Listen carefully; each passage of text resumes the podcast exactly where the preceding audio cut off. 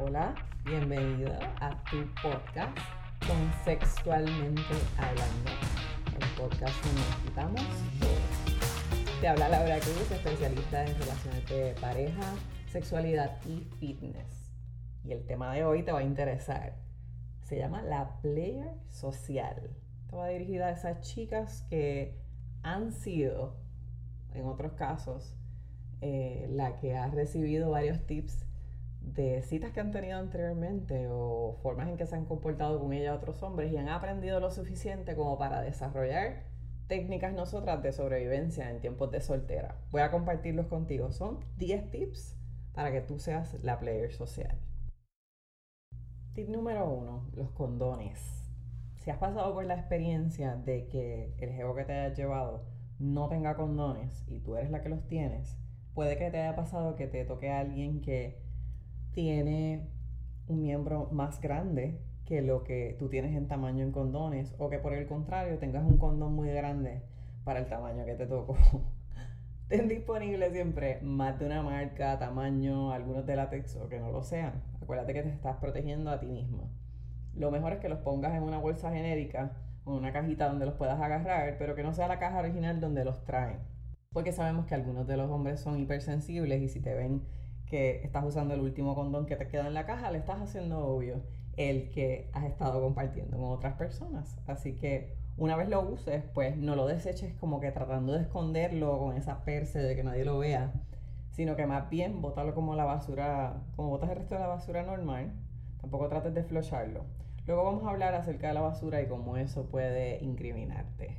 El segundo tip es que tengas una aspiradora algunos son bien velludos y te dejan rastro por todas partes en su visita. A veces lo encuentras pelos en el piso, en las sábanas, si son claritos especialmente.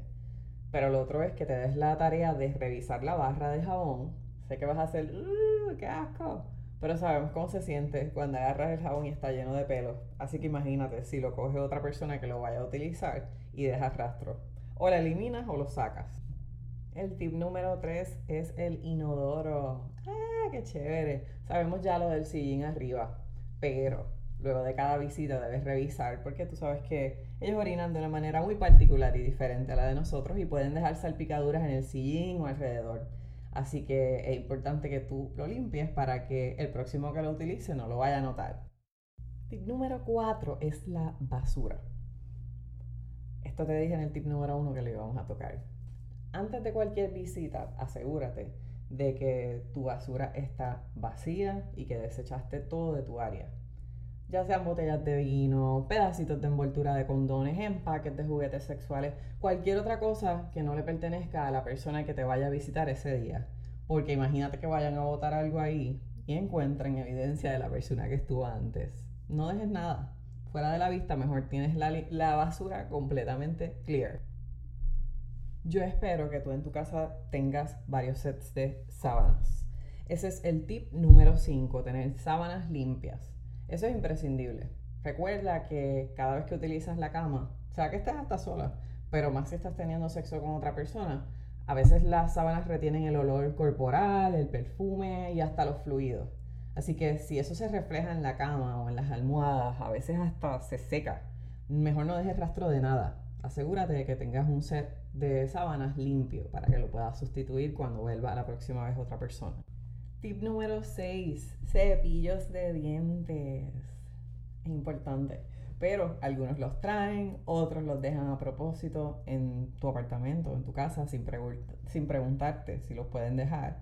Y otros te piden si tienes uno extra y procuran dejar el territorio marcado. Tú hazte la desentendida. Mejor permite que lo dejen donde gusten. Una vez él se vaya, pues lo dejas en algún lugar no visible, de manera que si tienes otro visitante, pues no lo puedan identificar. Si la persona ve ese cepillo mal puesto en tu lavamanos, puedes decir que es el que utilizas para limpiar las esquinas en el baño o la bañera o la ducha.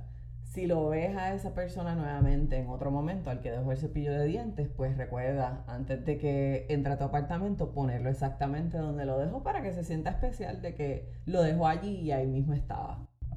El tip número 7 es que tengas toallas adicionales.